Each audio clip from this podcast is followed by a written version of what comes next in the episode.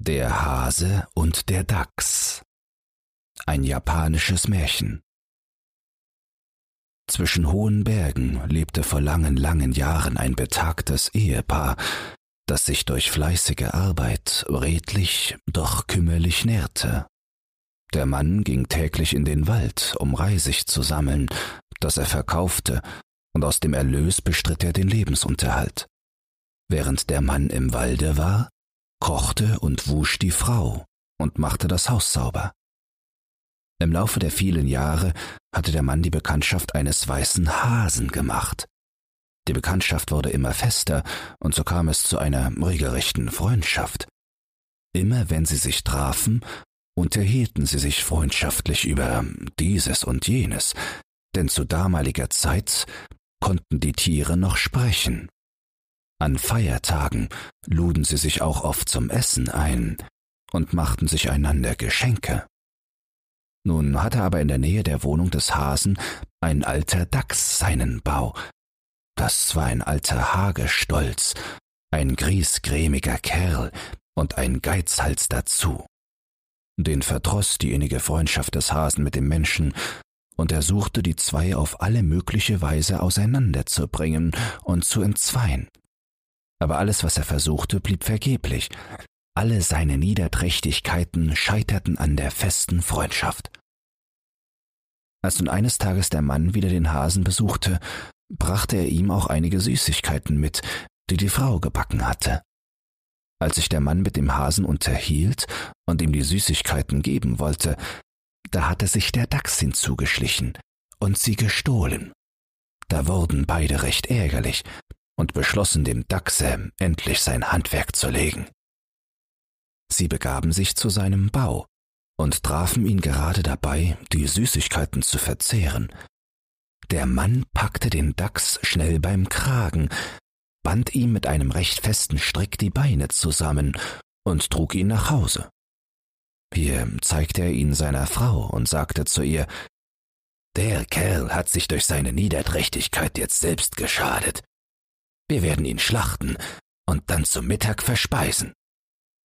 Mit diesen Worten hing er den Dachs an einem oberen Querbalken in der Küche auf und ging nochmals in den Wald, um noch schnell etwas Reisig zur Feuerung zu holen. Die Frau nahm während dieser Zeit ihren Reismörser und begann Reis zum Mittagessen zu stampfen. Während ihrer Arbeit hörte sie oben den Dachs stöhnen und seufzen obwohl sie Mitleid mit dem Tiere hatte, ließ sie sich an ihrer Arbeit nicht stören und tat, als ob sie nichts gehört hätte. Doch der Dachs hörte nicht auf zu wehklagen, denn er wollte das Mitleid der Frau erregen, weil er hoffte, sie würde ihn freilassen. Als er aber sah, dass alles Lamentieren nichts half, wurde er nachdenklich und besann sich auf eine List. Denn loskommen wollte er wenigstens, und sei es auch nur auf eine Minute. Die Dachse können sich nämlich in jede Gestalt verwandeln, doch können sie das nur, wenn sie im freien Gebrauche ihrer Gliedmaßen sind. Gefesselt vermögen sie ihre Kunst nicht auszuüben.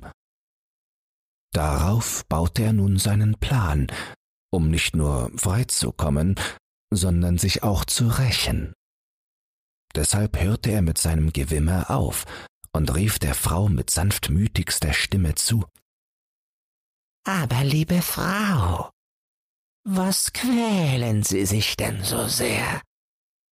Das Reisstampfen ist für eine alte Frau doch zu anstrengend.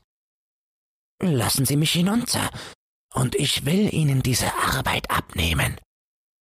Ich danke, erwiderte die Frau. Bleib nur hübsch da oben, denn helfen würdet ihr mir doch nicht, sondern auskneifen. Dann könnten wir euch nicht zu Mittag essen, und mein Mann würde zornig werden und mich schlagen.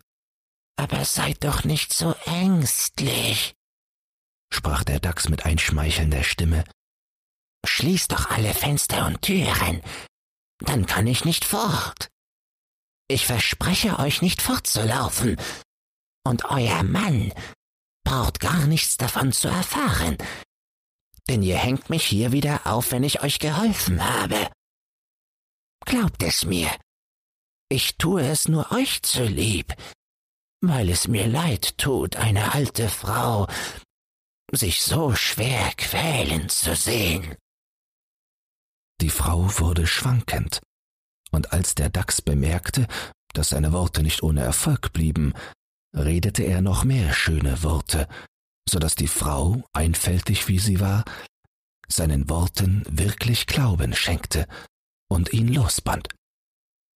Kaum war der Dachs auf dem Fußboden und frei, so stürzte er sich auf die Frau, tötete sie, nahm ihr die Kleider fort und legte sie sich selbst an, sich so in die Frau verwandelnd. Dann schnitt er von der toten Frau einige Stücke Fleisch ab, warf diese in den Mörser und vermischte sie mit dem Reis. Die übrigen Teile des Leichnams warf er hinter dem Hause auf einen Haufen. Nun kochte er ein schönes Gericht, und als der Mann zurückkam, bekam er es zum Essen vorgesetzt. Der Mann glaubte natürlich, es sei seine Frau, die den Dachs während seiner Abwesenheit geschlachtet hätte. Er freute sich sehr darüber, und das Essen schmeckte ihm vortrefflich. Nur wunderte er sich, dass das Fleisch etwas zähe und mager war. Er bot dem Dachs, der ihn in Gestalt der Frau bediente, auch etwas zum Essen an.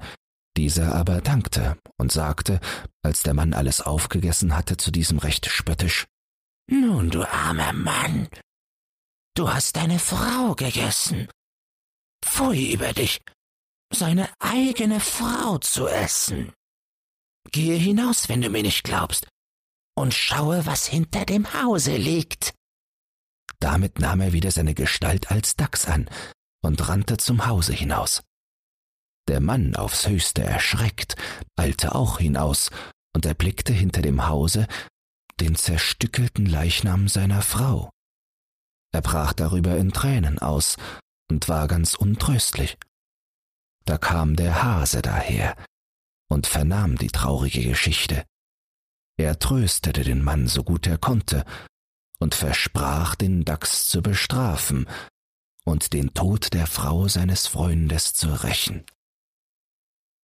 Er nahm in der Küche etwas Miso, eine aus Bohnen, Hefe und Salz bereitete, dickliche Brühe, und mischte dieses mit gestoßenem rotem Pfeffer. Dann kehrte er in den Wald zurück, wo er bald den Dachs traf, der sich Spreu für sein Lager gesammelt hatte. Der Hase half ihm das Bündel auf den Rücken, und als der Dachs da mit seinem Bau zuwanderte, zündete der Hase es flink an da das Bündel recht fest auf den Rücken gebunden war, was der Hase absichtlich getan hatte, so fiel es nicht eher herunter, als bis die Schnur, womit es befestigt war, durchgebrannt war. Natürlich war auch der Rücken des Dachses arg verbrannt. Scheinbar hilfsbereit, sagte der Hase. Jammere doch nicht wie ein altes Weib. Ich hab eine gute Salbe gegen Brandwunden. Halt still und lass dich einreiben. Der Dachs biss die Zähne zusammen, und der Hase machte sich daran, den verbrannten Rücken mit dem mit rotem Pfeffer gemischten Miso einzuschmieren. Dass er dabei nicht sanft verfuhr, kann man sich denken, ebenso, dass der Dachs seinen Schmerz nicht mehr verbeißen konnte und furchtbar zu heulen anfing, als Miso und Pfeffer in seinen Wunden zu wirken begannen. Er erlitt höllische Schmerzen und schleppte sich mühselig in seinen Bau, wo er unter Weh und Ach auf seinem Lager zusammenbrach. Hättest du früher gewinselt, ginge es dir heute nicht so schlecht, rief ihm der Hase zu, als er ihn verließ, um zu dem alten Manne zu eilen und diesem von der Bestrafung des Bösewichts Mitteilung zu machen. Der Mann aber, der inzwischen seine Frau begraben hatte, war mit dieser Bestrafung nicht zufrieden. Er verlangte den Tod des Dachses als Sühne, denn er befürchtete mit Recht, dass, wenn dieser wieder gesund sei, er noch weitere Rache nehmen würde. Dem Hasen leuchtete dies ein, und er machte einen anderen Plan, um den Dachs ums Leben zu bringen. Er baute also zwei Boote, ein kleines aus Holz und ein größeres aus Ton. Nachdem diese fertig waren, besuchte er den Dachs, um zu sehen, wie es ihm gehe. Bei diesem war inzwischen die Wunde etwas geheilt, aber er litt furchtbaren Hunger, hatte er doch während seines Krankseins nichts zu sich genommen.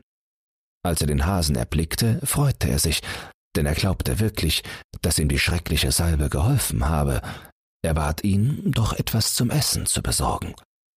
Der Hase aber erwiderte, Ich habe leider nichts hier, aber im Flusse sah ich einige wundervolle Fische. Komm mit, die wollen wir uns fangen. Obwohl der Dachs vor Hunger und Schwäche kaum gehen konnte, schleppte er sich doch bis zum Flussufer, wo die beiden Boote lagen. Der Hase fragte, Welches willst du nehmen? Natürlich das große, entschied der Dachs. Ich bin einmal der Vornehmere und dann auch schwerer als du. Da würde mich das kleine Boot nicht tragen.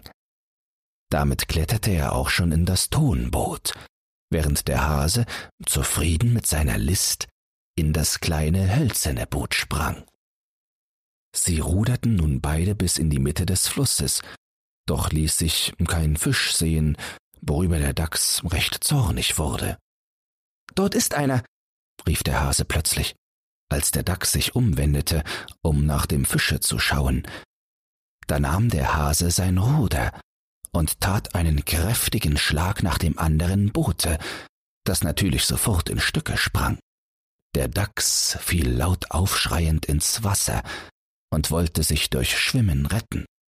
Aber der Hase war in seinem Boote schnell hinter ihm her und hieb mit dem Ruder auf ihn ein, bei jedem Schlage ausrufend Das ist für die ermordete alte Frau, das ist für die ermordete alte Frau. So schlug er so lange auf den Dachs ein, bis dieser wirklich ganz tot war und von einigen großen Fischen, die gerade vorbeikamen, aufgefressen wurde. Nun war der Hase fröhlich und guter Dinge, fuhr ans Ufer zurück und eilte zu seinem alten Freunde, um ihm die Freudenbotschaft zu bringen.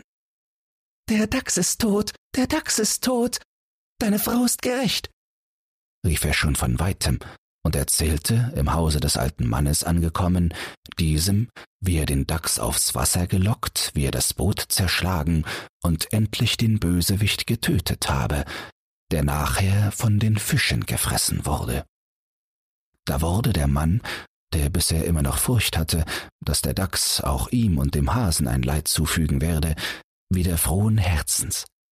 Er lud den Hasen ein, mit an das Grab seiner Frau zu kommen. Als beide am Grabe standen, rief der Mann, gleich als wenn seine Frau noch lebe, Liebe Frau, du bist jetzt gerecht. Der Dachs, unser Widersacher, ist tot, getötet von meinem Freund, dem weißen Hasen, hier neben mir. Wir können jetzt ohne Sorge sein. Der Bösewicht wird uns nicht mehr schaden. Nachdem er dies gesagt hatte, machte er drei tiefe Verbeugungen und ging mit dem Hasen in das Haus zurück. Hier bereitete er diesem ein Essen, so gut er es konnte, um seine Dankbarkeit zu beweisen. Er lud den Hasen ein, doch bei ihm zu bleiben und in seinem Hause zu wohnen. Aber der Hase schlug dies dankend aus. Er sagte, er könne nicht schlafen in einem Raume, der ein Dach habe. Er könne nur schlafen im Freien unter dem Dache des Himmels. So musste sich der alte Mann zufrieden geben und in seinem Hause allein wohnen. Aber er blieb nur wenig im Hause, den ganzen Tag ging er in den Wald und unterhielt sich mit dem Hasen.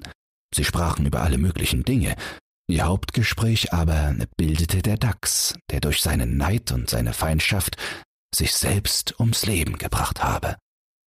War das Wetter schlecht, so besuchte der Hase den Mann im Hause und brachte ihm stets schöne Früchte mit. So lebten beide in Ruhe und Frieden, in Eintracht und Freundschaft, noch viele, viele Jahre. Wann sie gestorben sind, weiß man nicht, aber der weiße Hase hatte diese Geschichte seinen Verwandten erzählt, und diese sie wieder den ihren, und so weiter bis auf den heutigen Tag, wo sie niedergeschrieben und gedruckt wurde, damit sie nie vergessen werde und sich ein jeder erinnere, dass man sich selbst straft, wenn man missgünstig die Freundschaft anderer stören will. Wenn dir dieses Hörbuch gefallen hat, dann teile es oder lass eine Podcast-Bewertung da. Zudem hast du die Möglichkeit, unter den Shownotes bei Spotify anhand von Umfragen und Kommentaren mitzubestimmen, wohin es mit diesem Podcast gehen soll. Du hast Lob, Kritik oder einen Textwunsch, dann lass es mich wissen. Doch nun viel Spaß beim nächsten Hörbuch und eine geruhsame Nacht.